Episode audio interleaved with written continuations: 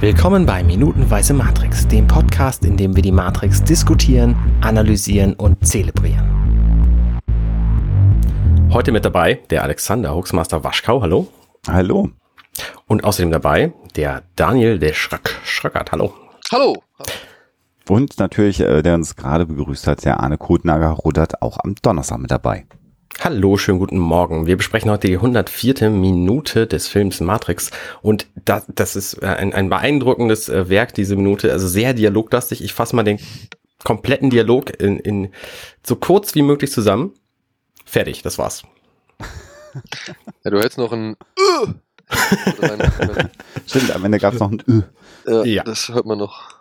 Ja, letzte Woche von Nebukadnezar hat man so ein bisschen dialoglastigere Sequenzen und ähm, da wurde es irgendwann ein bisschen schwierig darüber zu reden tatsächlich, wenn so gar nichts passiert und nur gesprochen wird. Insofern sind das hier etwas dankbarere Minuten und ich ahne, äh, Daniel, warum du diese Minuten haben wolltest.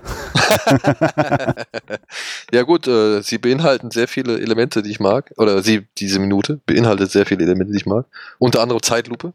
Ich finde ja Zeitlupe voll geil. Ich äh, muss es immer noch mal hervorholen. Ich mag Zeitlupen. Egal, ob das jetzt, äh, weiß ich nicht, jemand ist, der irgendwo langläuft oder halt eben hier diese, diese Splitter oder so oder ähm, irgendwelche Moves, die halt nochmal verlangsamt werden, um eben das Besondere daran hervorzuheben oder so. Oder die, die, die, den Kraftaufwand oder keine Ahnung, den Akt an sich, keine Ahnung.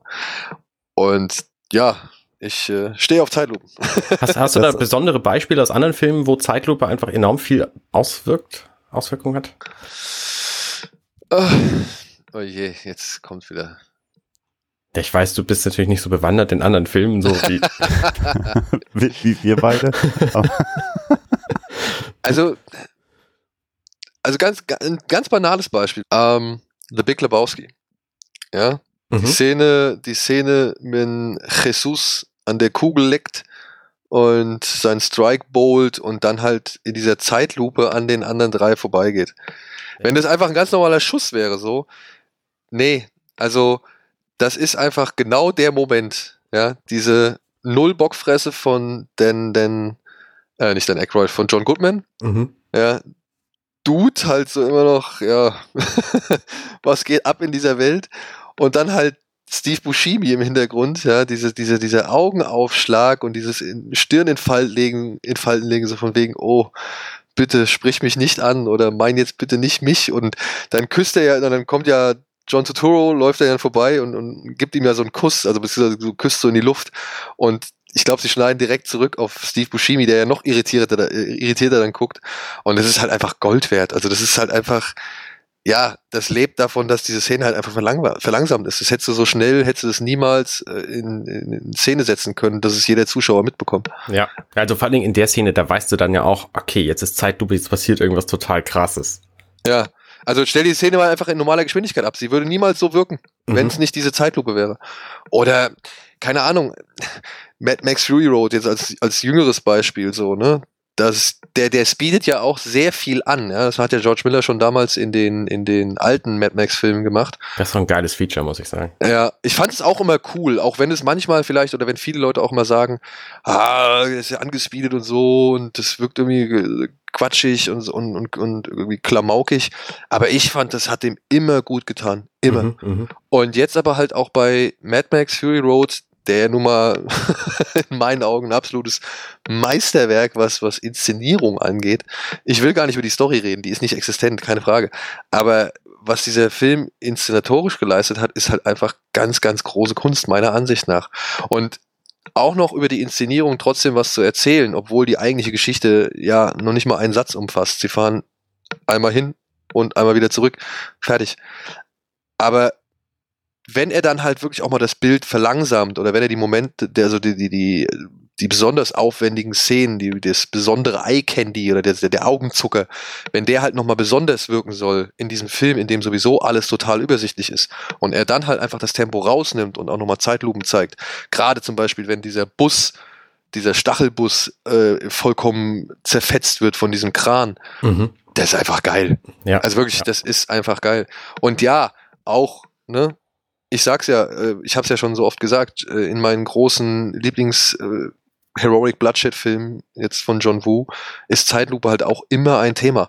Aber ich mag eben gerade dann diese Kombination aus, aus Zeitlupe und dann wieder etwas schneller äh, werden lassen, beziehungsweise das so immer wieder so, so eine Art Fluss zu generieren. Komm, sind wir ehrlich, als wir 300 gesehen haben von, von Zack Snyder, das war auch schon cool. ich glaube, ja. die ganze, ganze Handlung dauert nur fünf Minuten in dem Film, weil alles Zeitlupe ist.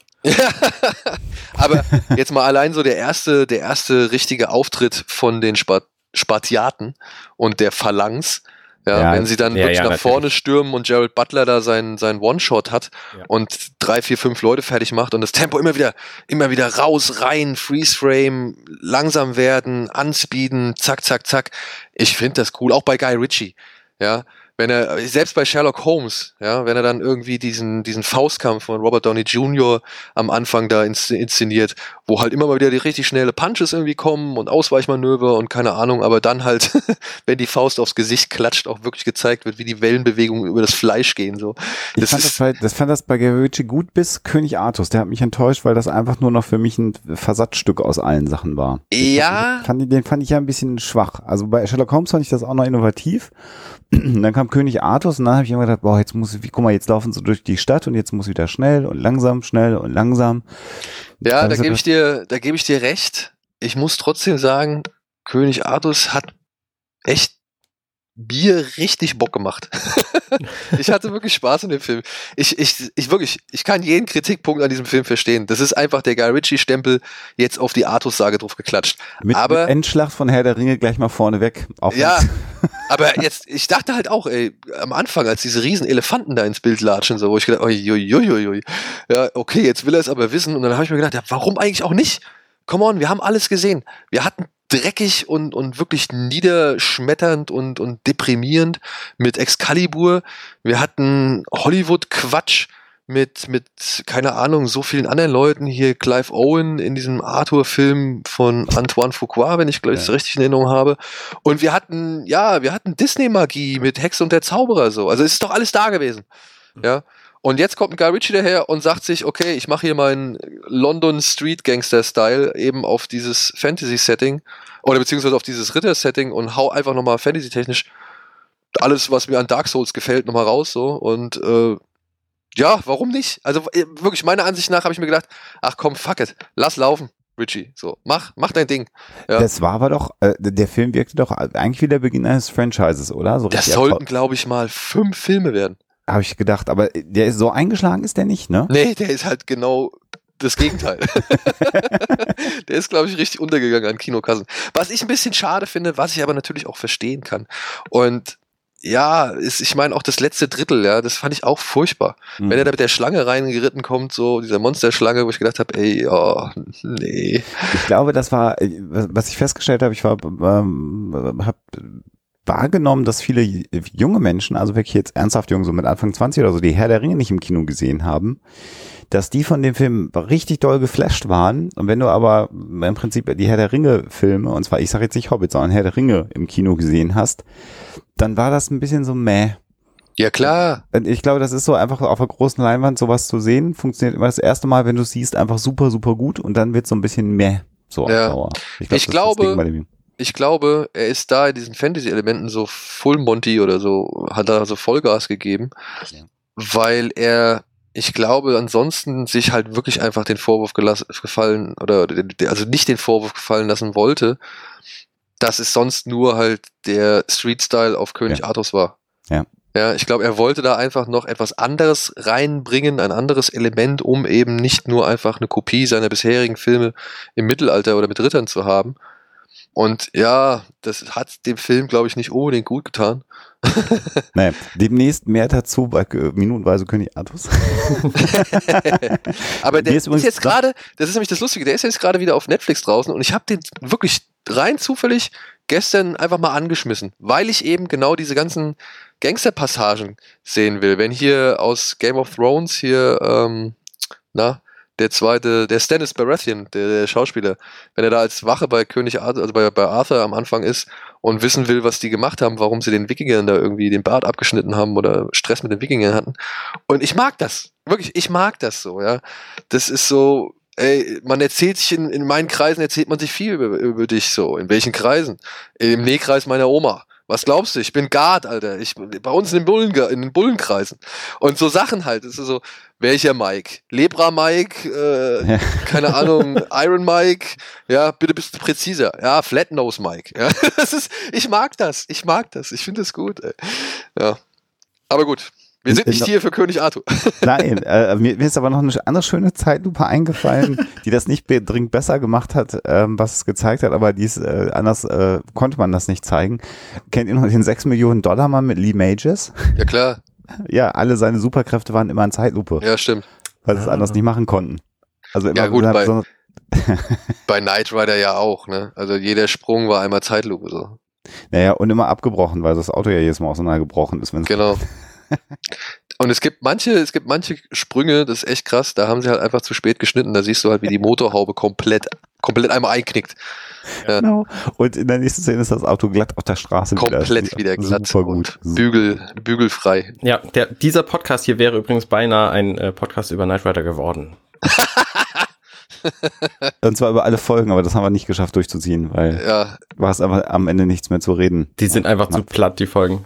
Ja, es ist ja, es ist ja irgendwann immer nur das Gleiche. Ja, ja. richtig. Ja. Und ich fand es immer am geilsten, wenn er wenigstens einen motorisierten Endgegner hatte oder irgendwie so ja. einen, Gegenspieler.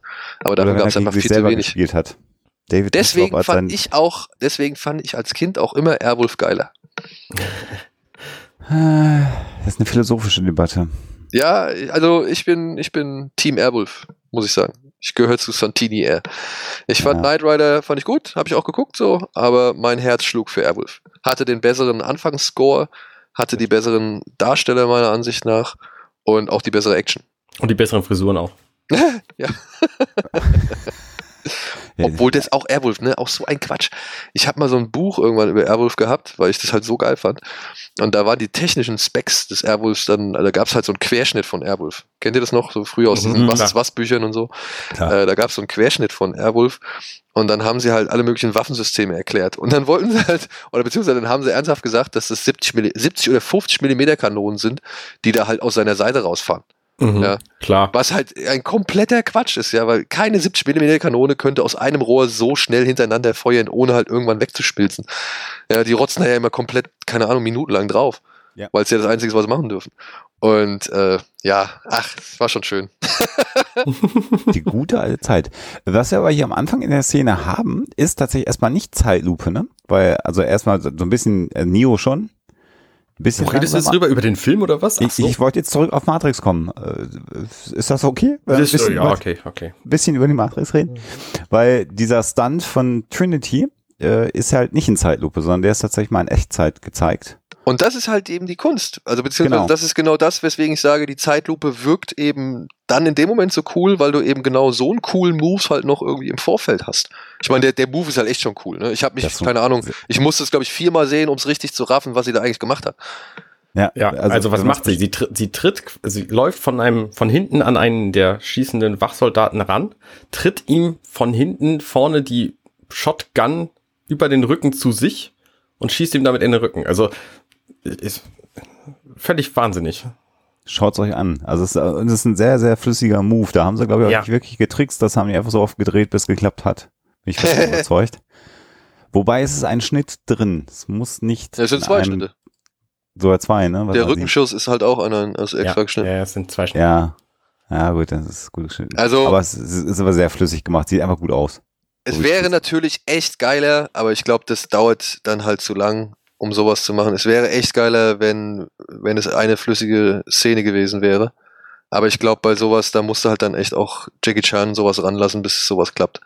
Vor allen Dingen hättest du ja von vornherein von hinten filmen müssen, damit du sie schießen siehst. Und dann hättest du den Tritt wahrscheinlich nicht verstanden. Naja, du hättest, wenn, also wenn du, man, sie kommt ja von hinten an ihn ran und ja. geht so einen Schritt nach vorne, so dass sie halt zwischen Säule und, und Schrotflinten Heini quasi steht. Und ich glaube, wenn die Kamera weiter links wäre, ja, so dass du den Gang siehst, aus dem sie angerannt kommt, Ah, dann würdest du ja. sehen, wie sie von, von rechts hinter der Säule hervorkommt, auf den äh, Schrotflinten schießenden zustürmt. Und dann hätte man, wenn sie dann noch ein Stück nach vorne geht, und das stelle ich mir halt das besonders Schwierige vor, weil sie muss in dem Moment, muss sie natürlich den Kick richtig an das Gewehr kriegen, aber gleichzeitig darauf achten, dass sie so gesehen für den Zuschauer zwischen Soldat und Säule ist. Und ich glaube, Mhm, da der mhm. Platz ist natürlich echt ein bisschen gering. Ja, das stimmt. Da würde man sich auch wundern, warum der ähm, Schrotflintenheinz, warum der so weit hinten an der Wand steht, wenn er dann Ja. ja, diesen Platz geben muss, damit man auch Trinity sieht, wie sie das Bein hochwirft und die Schrotflinte nach hinten kickt. Ja, schön gemacht. Schöne Szene. Und dann ballert sie halt gleich weiter mit der fremden Schrotflinte den nächsten Wachmann noch über den Haufen. Aber vorher müssen wir noch mal kurz innehalten, wenn, Ja. denn vorher, bevor wir diesen Kick ja sehen, äh, wir sehen ja nur den Schrotflintenschießer, äh, weil er halt auf Neo ballert mit, der ja schon in Bewegung ist, ne? Der stürmt ja jetzt nach vorne und oh. das ist schon geil, weil er da, Völlig im Nebel steht Genau. der, der Splitter, ne? der, die, genau, und hier die Jungs schießen drauf irgendwie und tausend Trümmer fliegen weg. Ja. Und er hat schon jetzt wieder zwei neue Waffen in der Hand, wenn ich das jetzt richtig Ja. zusammenkriege. Und das finde ich schon cool. Nach vorne rennen, gerade gestreckt.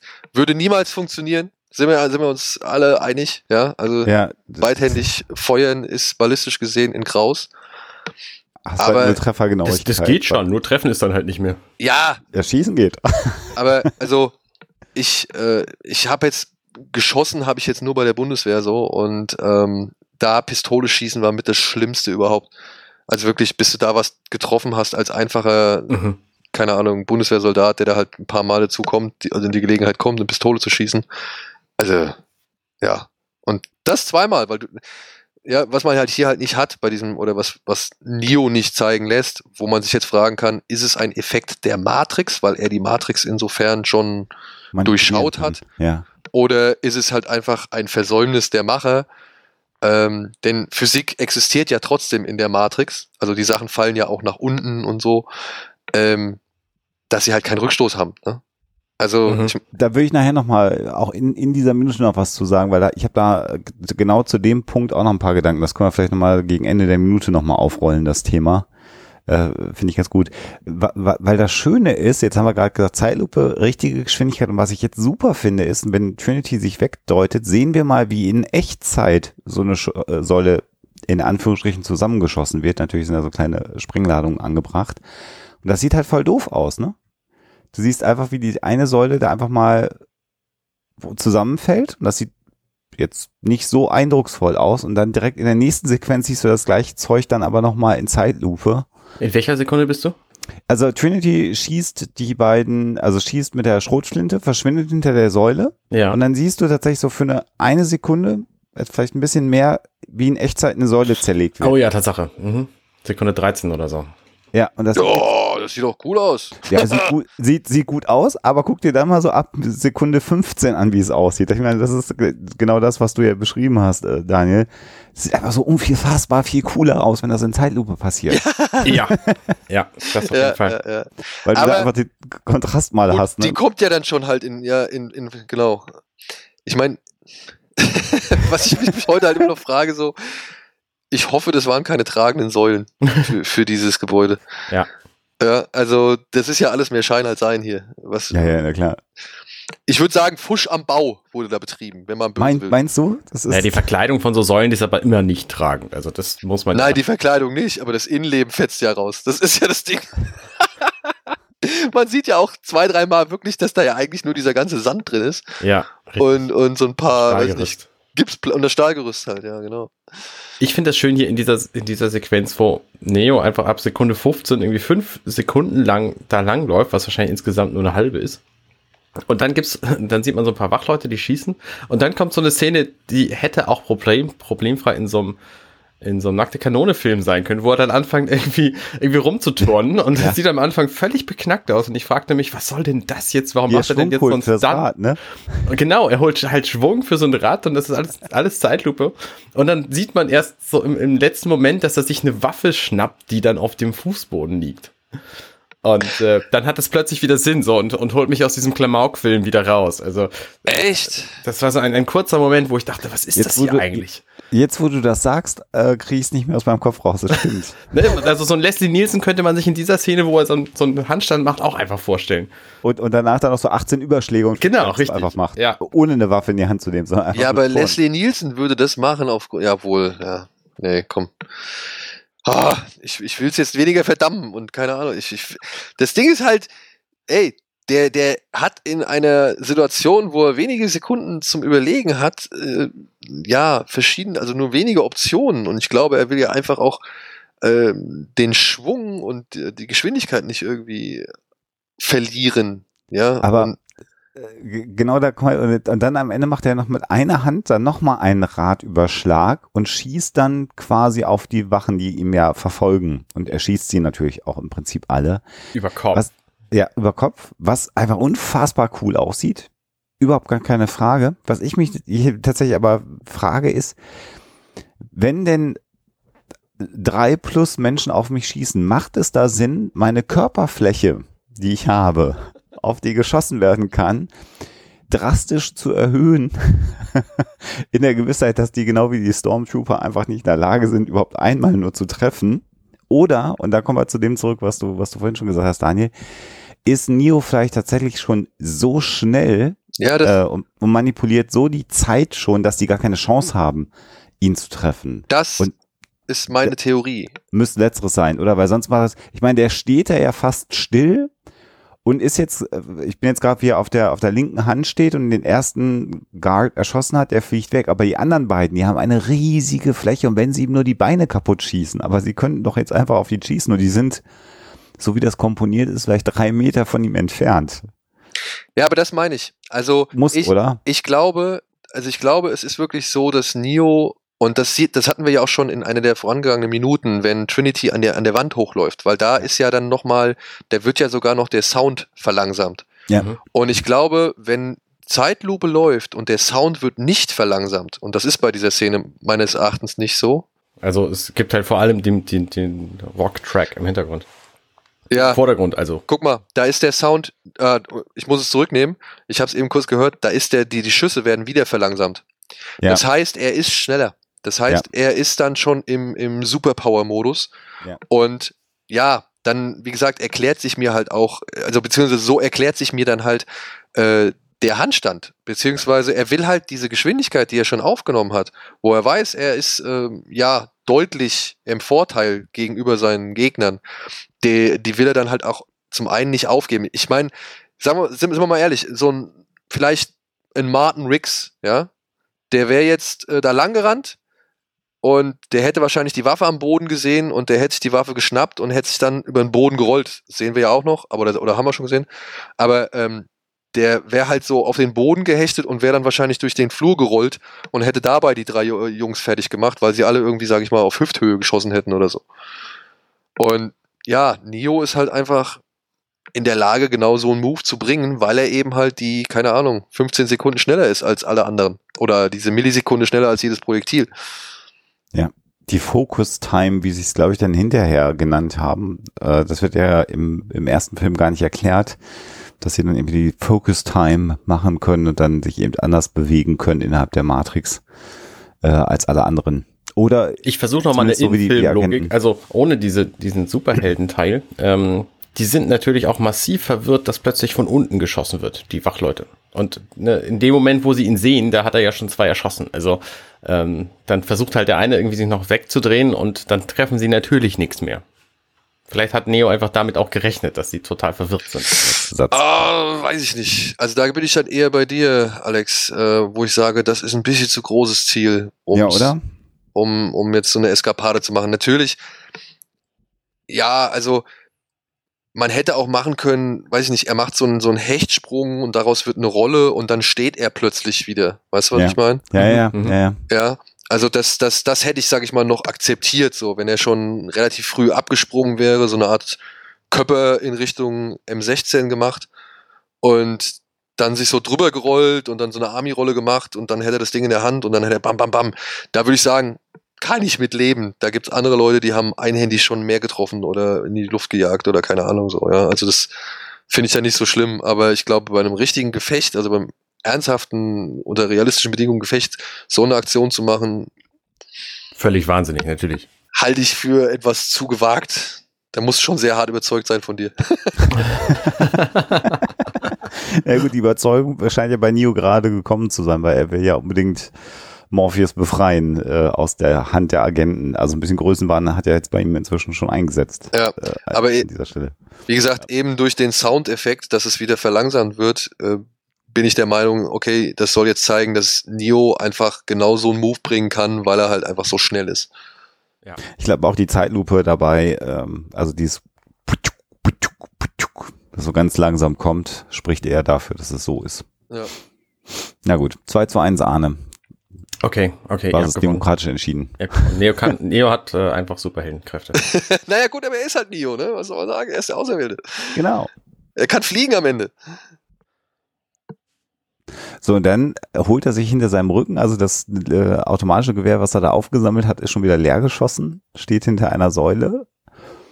Es kommt dann wieder so eine kleine Pause. Das ist ja auch wirklich äh, gut orchestriert von den, von den, also nicht nur die, die Geschwindigkeit der laufenden Bilder ist gut orchestriert im Sinne von normale Geschwindigkeit, Zeitlupe, normale Geschwindigkeit, sondern auch immer wieder dieses Anebben und die kurzen Pausen in dem Gefecht äh, sind einfach auch schön gesetzt. Also ja, nicht nur in dem Gefecht, das ist ja das Schöne. An dieser Stelle, da gibt es tatsächlich einen kurzen Moment absolute Stille, weil auch der Song in dem Moment eine Stille hat.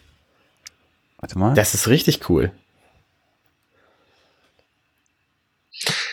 Ist euch mal bewusst geworden, ich meine, man kennt dieses Bild, ne? Man kennt ihn so mit der Sonnenbrille und, und man, man nimmt es so hin und jetzt gerade, wenn er hinter der Säule steht, ja und sich dann die beiden Knarren rausholt, diese Mini-Uzis. Mhm. Ja. Äh, diese Brille, man sieht ja so ein bisschen dahinter sein Gesicht, wie viel die eigentlich vom Gesicht verdeckt, wie groß die Brille ist. Die würdest du, glaube ich, heutzutage würdest du sowas nie mehr tragen, weil äh, du, glaube ich, aussehen würdest wie der letzte Volldepp. Ja. Wie eine Fliege.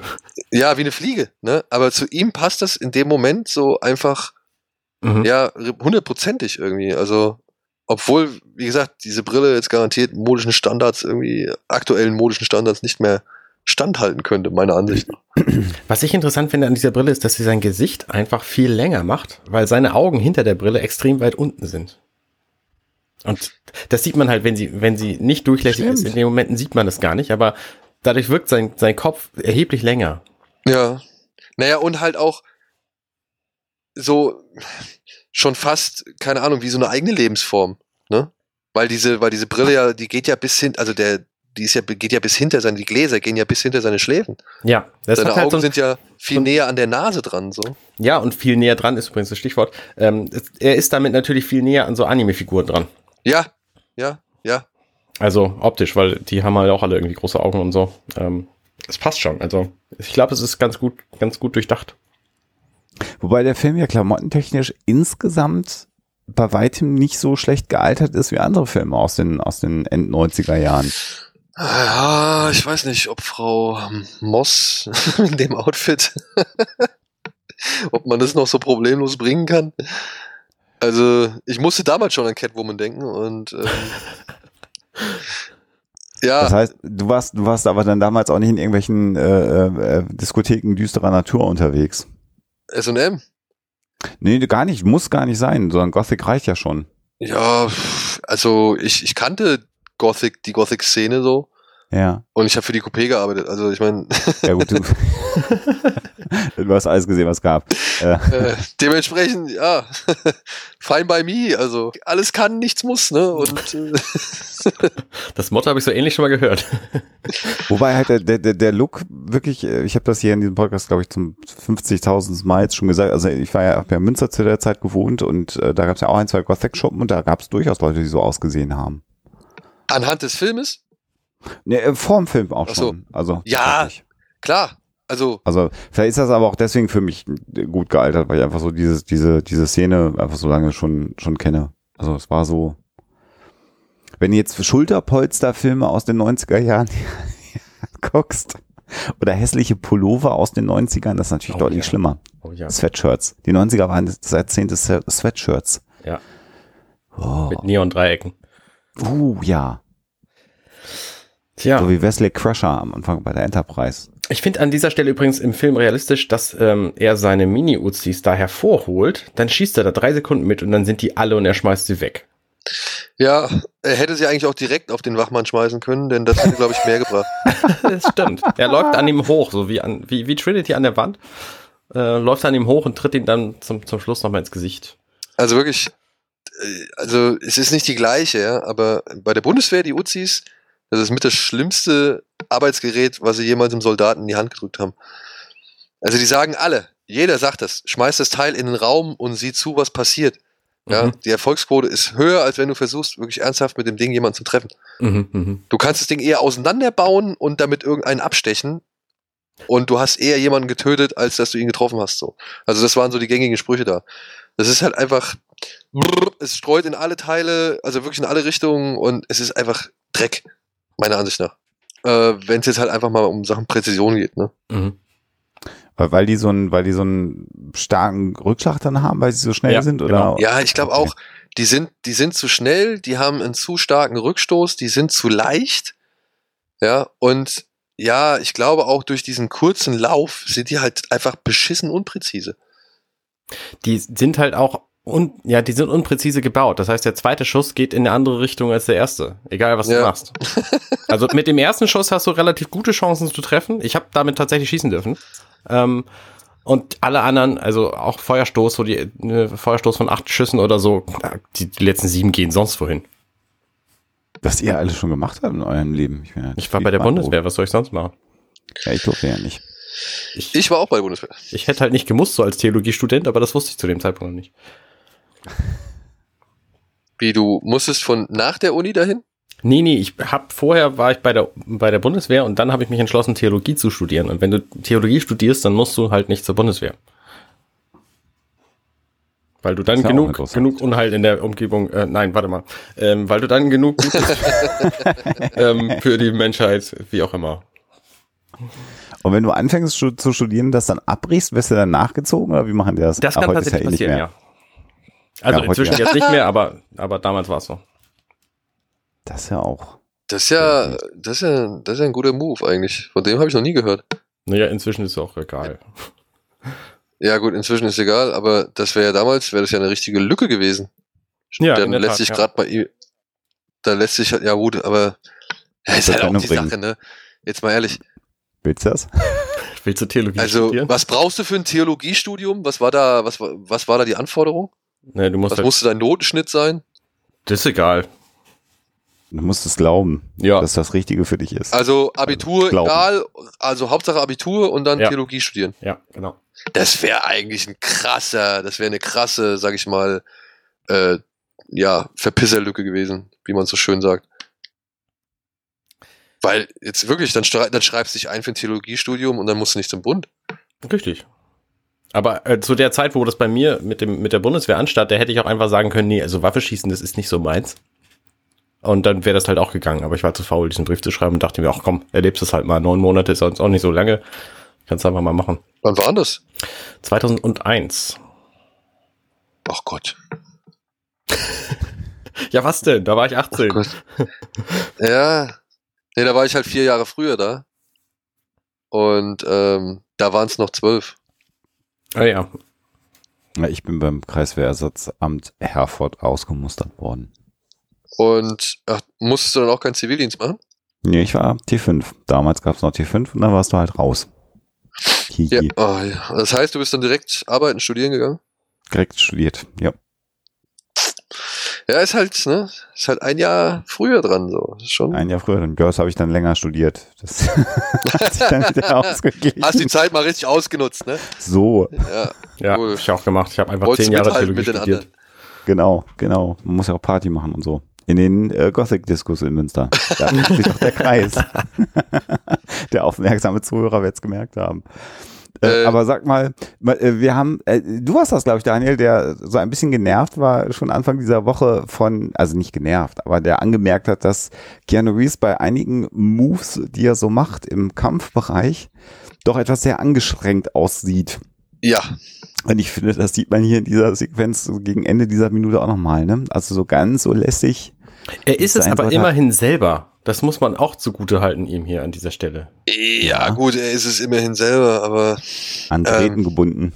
An Drähten gebunden. Das ist ja das, das, was man, halt erkennt. Das ist ja das Problem, dass er wirklich am Draht hängt. Das erkennst du auch bei den asiatischen Filmen. Ich will es gar nicht sagen, aber die sind natürlich halt, und das ist ja was diesen Film ja so ein bisschen hervorgehoben hat, auch dass die mit Wirework gearbeitet haben. Er ist ja einer der ersten amerikanischen Filme, die das ja wirklich auf diesem professionellen Niveau gemacht haben. Für die Asiaten ist das natürlich ja Business as usual, beziehungsweise eine wirklich schon ewig alte Praktik. Dementsprechend sind die ja dran gewohnt. Und hier, man merkt halt, dass die noch nicht so erfahren waren damit. Und ich habe vorher halt diese ganzen Chinese Ghost Story Filme und so, das habe ich alles gesehen die 36 Kammern der Shaolin, also die Shaolin-Filme und bla bla bla, wo halt immer wieder solche Szenen oder Wuxia-Filme, wo halt immer solche Szenen drin vorkamen. Mhm. Und man, also ich glaube, dass es, wenn jemand damit gar keine Berührungspunkte hatte zu dem Zeitpunkt, als Matrix rauskam, dem ist es nicht so aufgefallen. Mir ist es halt sofort ins Auge gestochen. Und ähm, also äh, die Sequenz ist ja auch kurz genug, als dass sie trotzdem noch cool ist, muss man ja auch sagen. Also jetzt habe ich habe mir die jetzt ein paar Mal in Einzelbildvorstellungen auch angeguckt und was ja auch, wie ich finde, sehr schick aussieht, ähm, das mag auch Zufall gewesen sein, ist so ein bisschen wie der Mantel dann fliegt, ja, ja. als er wieder auf die Erde kommt. Also das sieht schon alles ganz lässig aus. Da möchte ich gerne mal wissen, wie viele Takes sie da gemacht haben. Also genau das, also von diesem von diesem Sprung. Mhm. Bis er landet und dann, dass das ja. Landen auch noch gut aussieht, ja. Aber er glaubt, er ballert noch einen ab mit den Uzis, ne? Wenn ich das so einen ballert er ab, genau. Ja. Den hinten. Genau. Gut, aber der braucht auch beide Magazine. Für. Genau, er braucht beide Magazine, um einen Mann zu treffen. Den vorletzten ballert er ab und dann tritt er den letzten noch um und dann ist diese Szene und die Minute tatsächlich auch vorbei. Batz. Batz. Ja, ich meine, das ist schon geil, ne? Dieser Double Kick. Er tritt ihm ja erst gegen die Brust und dann irgendwie nochmal schön gegens Kinn. Mhm. Und, und der macht äh, gleich freiwillig einen Salto. Ja, aber das, wie gesagt, unterstreicht ja einfach noch einfach mal die Wucht. Ich meine, ja. es ist ja immer, das ist ja, ah, das ist immer jetzt auch wieder beim, beim coolen Thema, ne? Das ist ja auch das, was die Asiaten, und ich glaube, deswegen haben sich auch die Matrix-Macher ähm, damals halt Yuan Wuping äh, ins, ins an Bord geholt. Das ist ja dieser berühmte eine Schnitt, ja, dieser berühmte Impact, den die Amerikaner ja selten machen oder selten gemacht haben oder beziehungsweise wo der große Unterschied ist zwischen dem asiatischen Actionkino und dem amerikanischen Actionkino, wenn sie halt einfach nochmal den Impact zeigen. Also wenn sie halt nochmal zeigen, wie die Faust trifft oder wie das Bein trifft. Und, und ähm, so vermitteln halt, okay, jetzt habe ich die Energie, jetzt passiert halt daraufhin eben auch der Flug.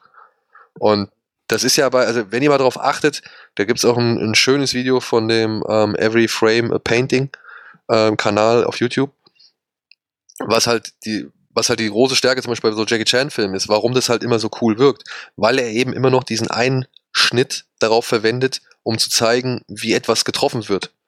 Ja, um dann halt die, die, ähm, die Wucht, den, den, den, die Konsequenz, den, den Rückstoß oder sonst irgendwas, um das halt besser vermitteln zu können. Dadurch wirkt es besser, weil sie eben noch einmal zeigen. Und hier ist es halt cool, dass er halt ihm auf die Brust so gesehen tritt, was man halt noch von hinten sieht. Also man sieht nicht, wie er ihn trifft. Mhm. Und das ist ja genau das, was in amerikanischen Filmen, müsst ihr mal bei Boxfilmen drauf achten zum Beispiel, da äh, war das früher auch so. Da hast du halt die Schläge immer nur, äh, du hast immer nur den Ausführenden gesehen und dann halt so gesehen die Reaktion des, des Getroffenen.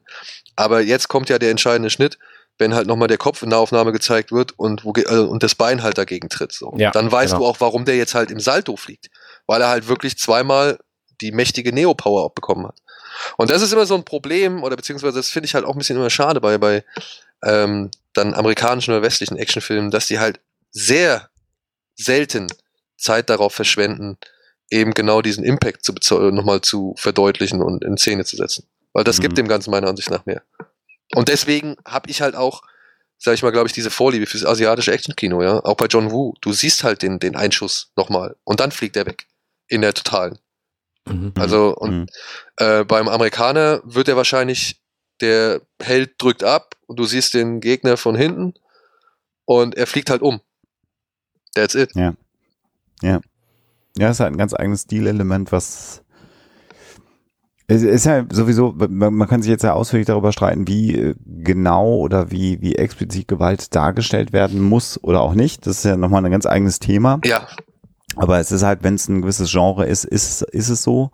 Und was ich hier ja auch äh, interessant finde, was man bei Matrix ja versucht hat, ist ähm, zumindest Blut nahezu komplett aus diesem Film rauszuhalten. Ähm, also das könnte jetzt ja hier auch alles sehr, sehr blutig sein, was man sieht. Es gibt nachher auch einige Sequenzen auf dem Dach mit dem Messer und so. Da könnte ja auch wild Blut fließen. Das ist ja bewusst zurückgehalten, weil im amerikanischen, ich meine, dass es so ist, ähm, Altersfreigabesystem, je mehr Blut, das macht dann ein Problem. Also Leute erschießen und man sieht kein Blut, ist weniger schlimm, als wenn es dann blutig wird und muss das Rating nach oben gezogen werden. Mhm. Aber war der Rated A? Nee, der ist 16. Matrix. Bei uns war der 16 und in den Staaten weiß ich gar nicht, wie der geratet war. Hm. Müsste man mal gucken. Aber ich glaube nicht, dass der R-rated war in den Vereinigten Staaten. Kann ich mir auch nicht vorstellen, weil dann wäre der nicht so erfolgreich gewesen. Genau, genau. Aber ich glaube, wenn jetzt da sehr viel Blut gezeigt ist, sehr viele Wunden, dann wäre das Risiko halt größer gewesen, dass er R-rated gewesen wäre. Das wollte man natürlich vermeiden. Ja, aber die, also Gewalt ist bei den Amerikanern eigentlich nie das Problem. Tatsächlich, rated R. Der war R-rated? Mhm. Krass. Mhm. Doch, interessant. Gucke mal. Das ist natürlich. For Sci-Fi Violence and Brief Language. ja, siehst du, aber dann war es halt die Language, ne? Also dann werden sie halt oft genug Fuck gesagt stimmt. haben und sowas. Ja, na klar, stimmt. stimmt. Richtig. Die und Language. In Kanada ab 14 übrigens. die Kanadier sind einfach gut. Die sind entspannt. Gibt es zu dieser Minute noch was zu sagen? Ich muss noch einmal, möchte ich noch einmal kurz die Schönheit dieses äh, Runs mit den zwei ja. Kleinkaliber-Maschinenpistolen äh, an diesen Säulen entlang und wo halt wirklich einfach diese fünf Sekunden oder zehn Sekunden gezeigt wird, wie halt nur Partikel, die in die Kamera sogar fliegen. Das finde ich auch interessant, weil du siehst ja teilweise wirklich Teile gegen die Optik dotzen so. Mhm. Ähm, und trotzdem stört's dich nicht. Also es, es reißt dich jetzt nicht unbedingt aus der Szene raus oder aus der Immersion. Ich fand es halt einfach nur fantastisch, wie diese ganzen Brocken oder Bröckel da auf dich zugeflogen kommen und diese ja fünf Sekunden Ruhe und einfach nur Epicness, ja, also nur Epic ja, in diesen, in diesen, in diesem Lauf ja. und in diesen zerberstenden Säulen. Ich fand das, ich fand das, das war wirklich mit einer meiner Lieblingsszenen in diesem ganzen Film. Weil das ist halt genau, das ist halt wirklich genau das, was das, das Hongkong-Kino von Wu für mich auch ausgemacht hat, so. Und dass die Kamera getroffen wird von, von, von Brocken ist halt auch sowas ganz Unmittelbares. Ne? Also du bist dann definitiv drin. Ja äh, in der Szene. Das, äh, Heutzutage ja. würden sie wahrscheinlich das ganze CGI animieren, so dass sie die Brocken halt auch wirklich in 3D in, in, entgegenfliegen können. Aber ich weiß nicht, ob das ich weiß nicht, ob das so den gleichen Effekt erzielen würde, beziehungsweise es wird dich wahrscheinlich auch nicht mehr so aus den, Hock, aus den Socken reißen, weil wir haben es ja schon mal gehabt, ne? Also. Wie ist denn das? Guckst du dir, ich meine, du guckst ja nur wirklich viele Filme, auch berufsbedingt. Ähm, ich weiß gar nicht, wie das ist. Auf einer Presseverfügung wird man sich das auch nicht wahrscheinlich immer ausruhen können. Guckst du lieber 2D oder 3D? Ich guck lieber 2D. Geht mir auch so. Gibt's, kennst du überhaupt jemanden, der lieber 3D guckt? Gibt's jemanden? Hollywood-Magnaten, die das als gutes Geschäftsmodell. Ja, also, ne, ich, ich meine, ja, man kann immer drüber meckern, so, aber man muss halt auch schon so ein bisschen dem 3D nochmal den Rücken stärken, würde ich jetzt sagen. Ja, klar, die haben natürlich versucht, mehr Geld da oder damit versuchen sie mehr Geld rauszuziehen. Auf der anderen Seite muss man halt sagen, dass dieser 3D-Boom fürs Kino schon echt ganz relevant oder ganz gut war. Aber hat, hat das nicht auch bedingt, dass die, äh, zwei Sachen. Ich habe Gravity gesehen in 3D. Da, da ist der Film jetzt nicht so geil gewesen, aber die Effekte waren einfach unfassbar gut, fand ich. Ja, das war einfach. Ich fand also, beides. ja, also das war jetzt kein, kein französisches Autorenkino, sagen wir es mal so. Und von der Realismusgrad darf man sie, aber es war ein Sci-Fi-Film. Ich habe den, ich hab, hatte Spaß im Kino. Und da hat 3D einfach unfassbar gut funktioniert für mich. Ja. Den ganzen Film über. Das ist für mich einer der besten 3D-Filme. Und dann habe ich den ersten Hobbit-Film gesehen. Und da habe ich gedacht, da sind Sequenzen drin, weil sie drin sind, weil es 3D ist und weil ich da 3D-Sequenzen zeigen muss. Und das muss auch möglichst lange sein, damit sich die 3D-Effekte lohnen. Weil eine normale Dialogsequenz wird durch 3D ja nicht besser. Sondern 3D wirkt ja dann gut, wenn du Effektsequenzen hast. Ja. Und das ist für mich immer die, die, die Dichotomie oder die Schwierigkeit, die ich bei 3D-Filmen habe, wenn sie in 3D sind, dass ich das Gefühl habe, da sind mindestens 15 Minuten mehr in so einem Film drin, weil es 3D ist. Die aber an keiner Stelle die Story weiter voranbringen. Und das finde ich so bedauerlich. Ich würde sagen, wenn 3D gut eingesetzt ist, so wie bei Gravity, weil Schwerelosigkeit, Wasser, Feuer in der Schwerelosigkeit, das waren einfach geile Effekte, die die Geschichte auch gut erzählt haben, sofort gekauft so ein Film wie, wie den Hobbit, die habe ich in der halt nicht mehr in 3D gucken wollen. Das ist aber bei dem Film, bei dem, bei dem Hobbit ist das auch nochmal ein spezieller Fall, weil das der allererste Film in HFR war. Also die High Frame Rate, wo die Bilder nicht mehr mit 24 Bildern pro Sekunde kamen, sondern mit 60. Und dadurch fühlte sich dieser ganze Film total unecht an, nämlich viel mehr so wie das, was wir im wirklichen Leben sehen als das, wie wir normalerweise Filme gucken. Und dadurch hatte ich immer das Gefühl, dass die Figuren sich schneller bewegen obwohl sie es eigentlich gar nicht taten. Also es war ein ganz, ganz eigenartiger Effekt, den ich halt aus dem Kino bis dahin nicht kannte. Und Gut, deswegen war dieser Film total eigenartig, ähm, was die Optik angeht, fand, für, für mich jedenfalls. Ja, ich, ähm, ja, was soll ich sagen? Ich bin gar nicht so der große Hater vom Hobbit. Also, beziehungsweise, ja, ich sehe halt auch die großen Schwachstellen da und warum der Film, also warum. Ich habe die alle in Extended Version auch zu Hause, so ist das nicht. Ich mag das ja. Ja, und auch das. Aber warum in Ex also warum müssen davon sogar noch Extended Versions? Also, weißt du, die, es ist mindestens ein Film zu viel ja. Und von jedem dieser drei Filme gibt es jetzt noch Extended Version. Why? Ja. Also ich, ja. fand ja. Das, ich fand es beeindruckend, diese Filme. Ich habe die auch als, als Extended Version und bei dem zweiten Film, den haben sie wirklich mit super heißer Nadel gestrickt. Der ist quasi in der Stunde, bevor der ins Kino kommen sollte, ist der fertig geworden, der Film. Und das ist halt in der Doku von dem zweiten Teil ist das zu sehen. Da haben sie auch noch grundlegende Dinge ändern müssen, weil in dem Trailer zum zweiten Teil, da hatte dieser Drache irgendwie noch zwei Gliedmaßen weniger, als er dann letztlich im Film brauchte. Und dann haben sie nachträglich den Trailer dann noch angepasst, damit er dann so aussah wie in dem späteren Film. Also es war völlig wahnsinnig. Dieses ganze Projekt ist sowas von aus dem Ruder gelaufen.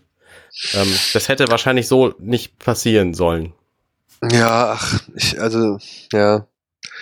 Das ist immer, wenn sie wieder auf Krampf versuchen, ähm, den Erfolg zu kopieren, so. Ja, also ich meine, ja, ja. Harry Potter, äh, Harry Potter, Herr der Ringe war halt eben von langer Hand geplant. Das war sorgsam ausgearbeitet und durchdacht. Da war so viel Support auch von anderen Sachen. Und ich meine, dann hast du halt irgendwie noch den Hobbit und willst den auch noch machen und ja, dann springt dir dein erster Regisseur ab und kriegt kalte Füße und dann sagt der andere, ja komm, ja, ich mach's. Ja.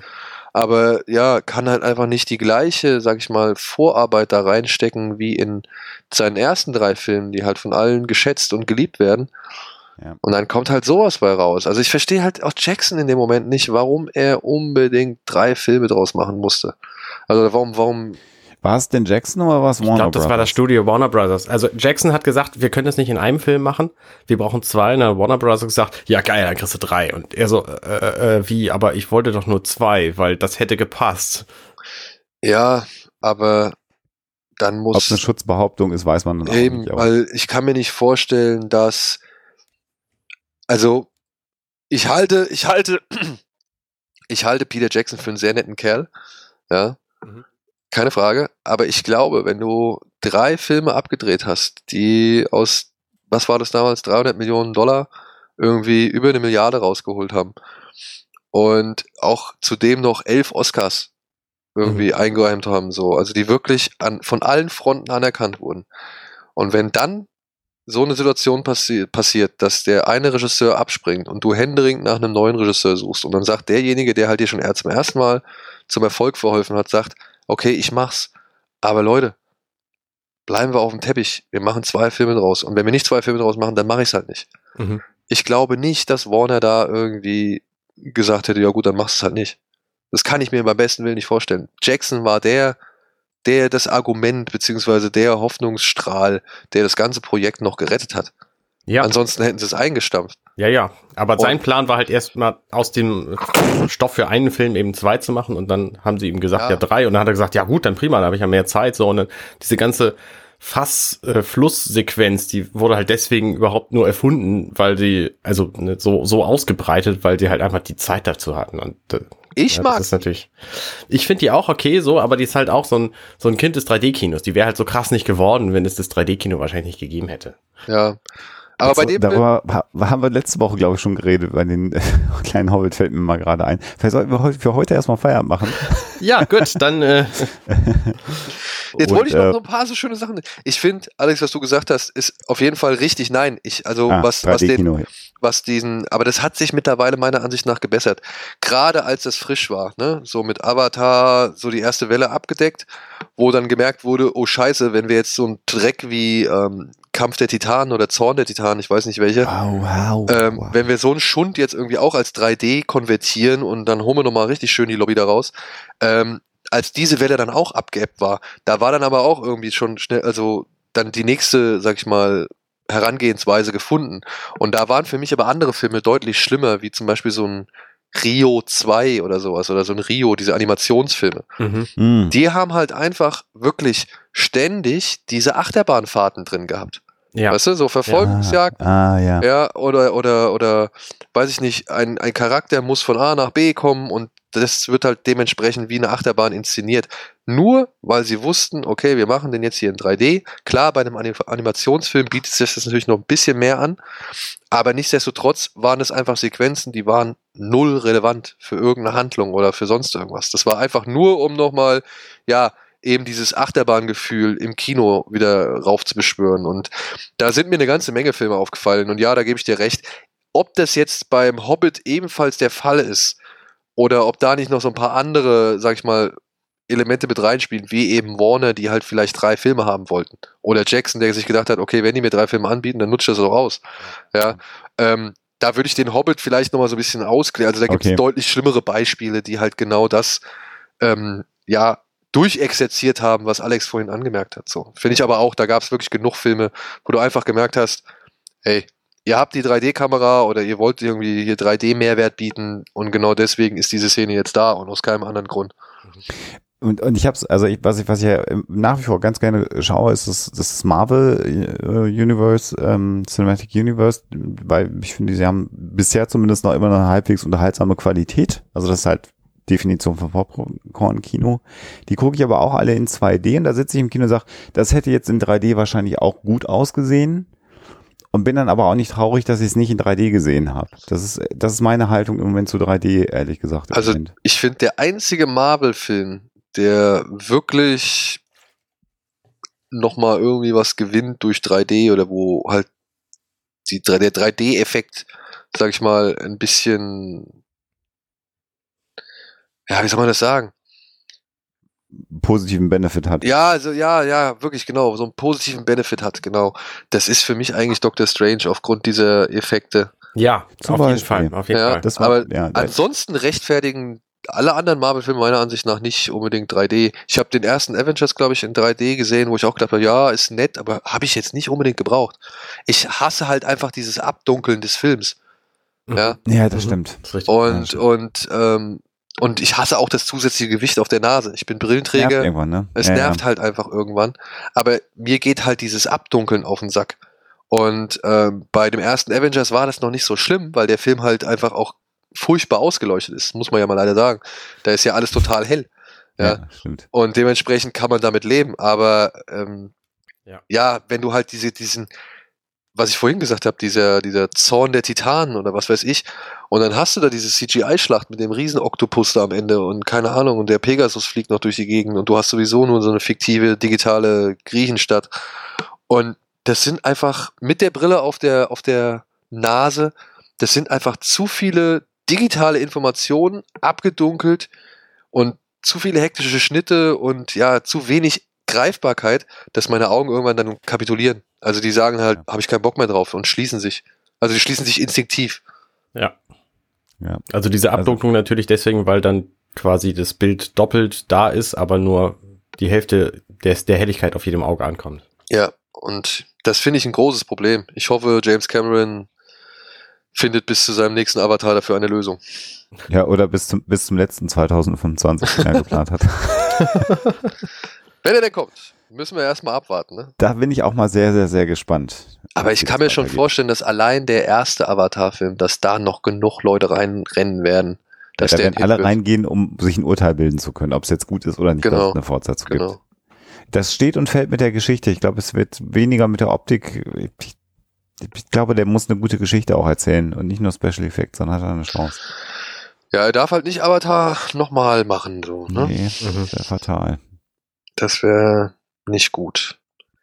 Aber ja, ja, ich, ich, ich, ich bin großer Cameron-Fan schon. Also ich mag seine Filme schon wirklich. Ich, und dementsprechend. ich auch. Ja. Äh, ja, Avatar hat mich inhaltlich null erreicht, keine Frage, aber ich gebe dem Mann auf jeden Fall doch noch sehr viel Kredit, um sagen zu können, ja, ich bin jetzt mal gespannt auf Avatar. Ich will es sehen. Also ich, ich hätte auch nichts dagegen, einen, einen schönen Weltraum-Franchise irgendwie äh, zu haben. So, wieder.